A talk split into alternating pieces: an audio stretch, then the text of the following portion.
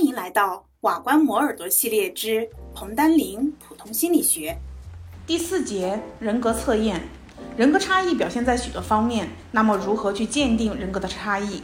人格测评的方法有很多，这里呢我们就只介绍几种典型的、具有代表性的人格检验方法。第一个呢就是自陈量表。自陈量表呢就是让被试按照自己的意见对自己的人格特质进行评价的一种方法。自陈量表通常也被称为人格量表。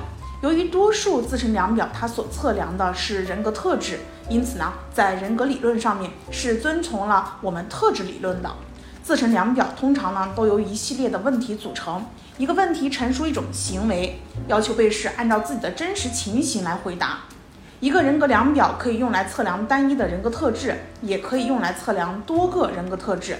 那么下面呢，我们介绍几种测量多个特质的这种测验。第一个呢，就是明尼苏达多项人格测验。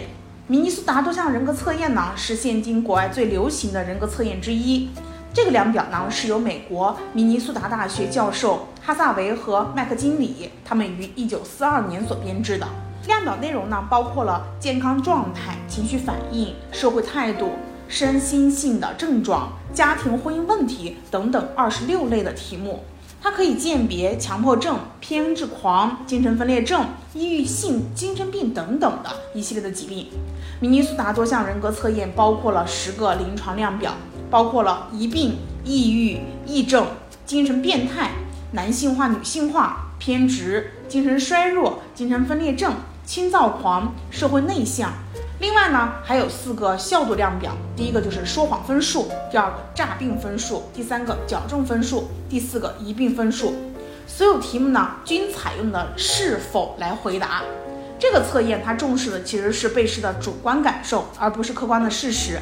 又因为我在编制量表的时候采用了正常跟异常两个对照组作为样本，因此呢，MMPI 它不但可以用作临床上的诊断依据，也可以用来评定正常人的人格，让我们对于一个人的人格是有概率的了解。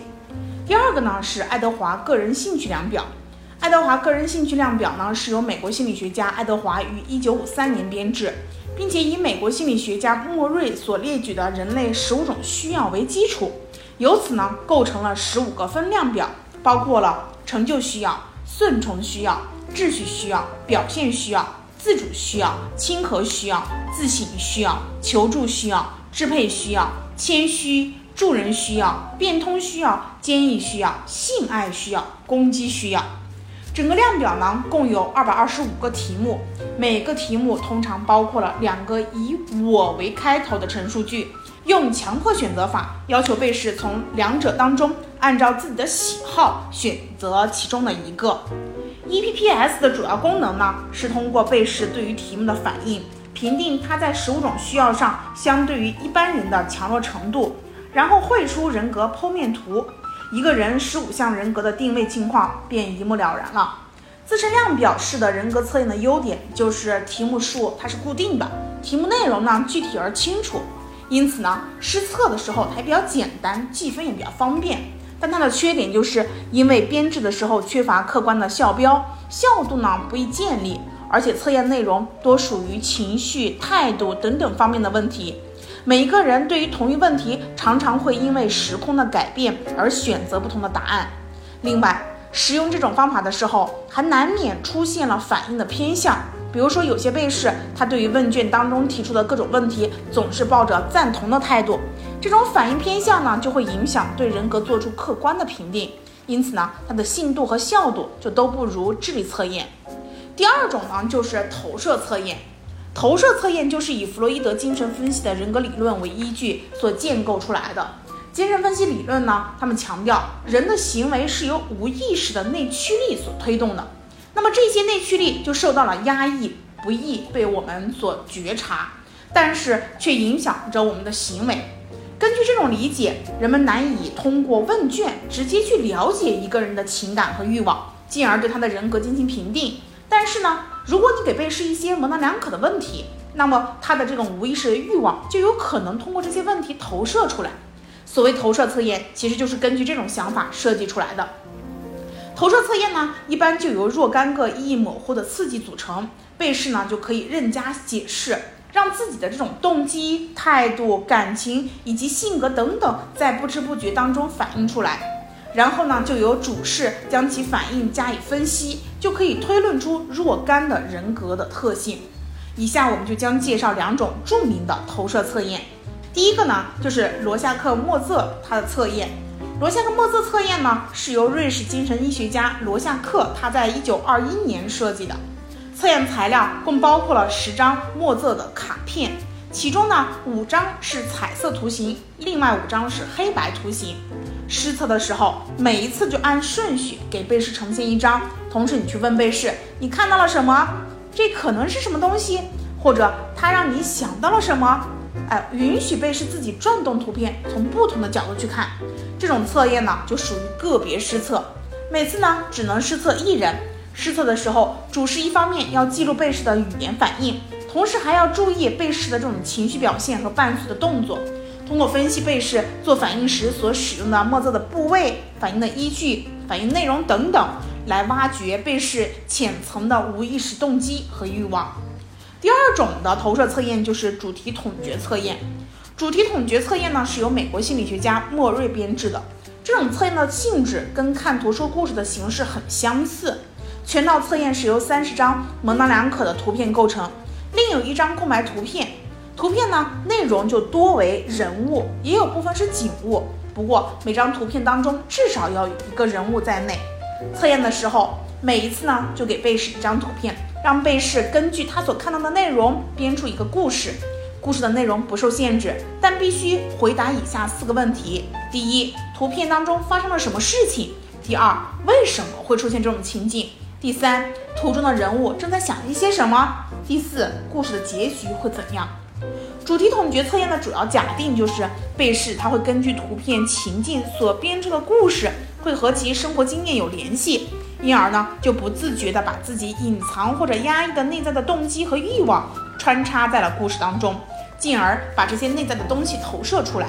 因此，通过分析被试自编的故事，施测的人就有可能对他的需要和动机做出鉴定。投射测验呢，它也有很多优点，比如说弹性大。被试可以在不受限制、限定的条件下随意的做出反应。由于投射测验使用的是墨泽图或者是其他的图片，因而呢便于对没有阅读能力的人进行测验。目前投射测验也广泛应用于精神医学的临床诊断方面。第二个呢就是投射测验它有一些缺点，比如说评分缺乏客观标准，对测验的结果难以进行解释。同样的反应呢，由于施测者他的判断不同，解释很可能不一样。第二个呢，就是投射测验它有一些缺点。首先，评分缺乏的客观标准，对测验的结果也难以进行解释。同样的反应，由于施测者他的判断不同，那么解释很可能也不一样。其次，这种测验对于特定行为不能提供较好的预测。比如说，测验结果可能发现某个人他具有侵犯他人的这种无意识的欲望。但是实际上，他却很少出现相应的行为。最后，由于投射测验它适用于个别施测，因而呢就需要花费大量的时间，这一点就不如自成量表它的这种方式优越。以上呢就是第二大类投射测验，第三大类就是情境测验。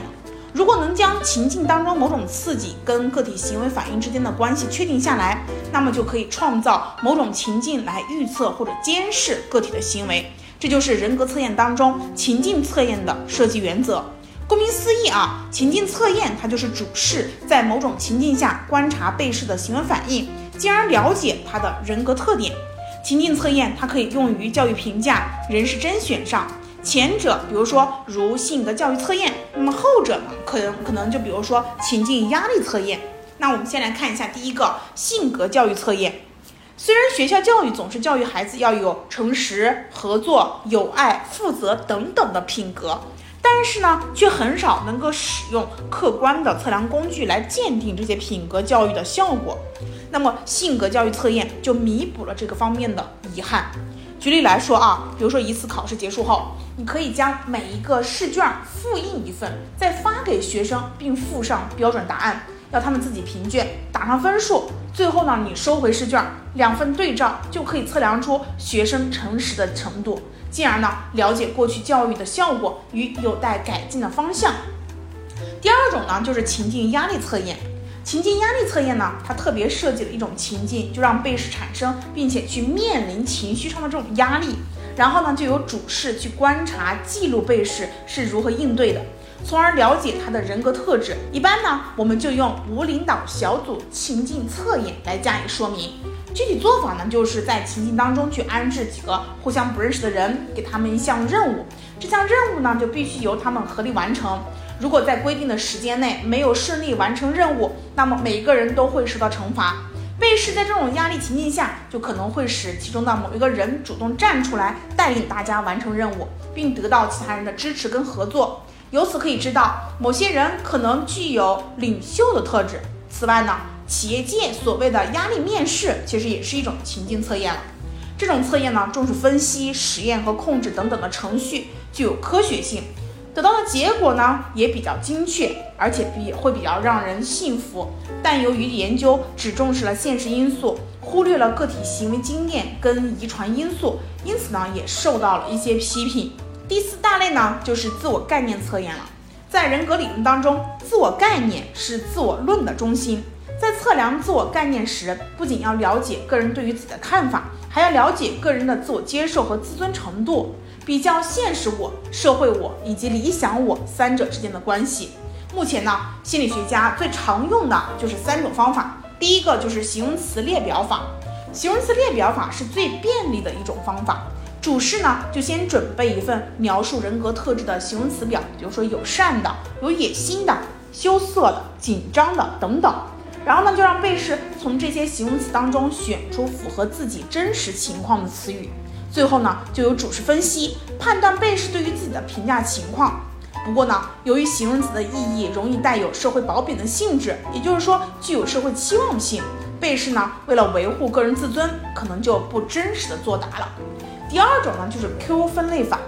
Q 分类法呢，是由美国心理学家史蒂芬森他于一九五三年创立的一种测验，之后呢被广泛应用于研究自我观念、人格适应、身心健康等等方面。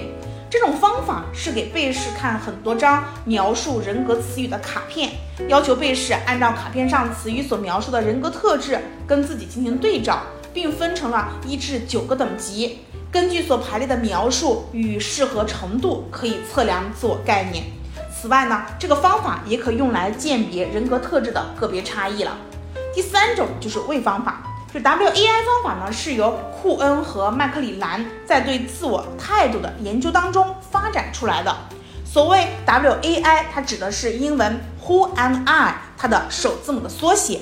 这个方法操作起来很简单。也就是让被试对我是谁这个问题进行自问自答，自由书写二十种回答，因此呢，也被称为二十个句子测验。W A I 方法跟常用的量表法、Q 分类法等等的这种啊相比，它呢不受文化因素的影响，又能得到被试自发的反应，因此在自我概念的研究当中也被广为使用。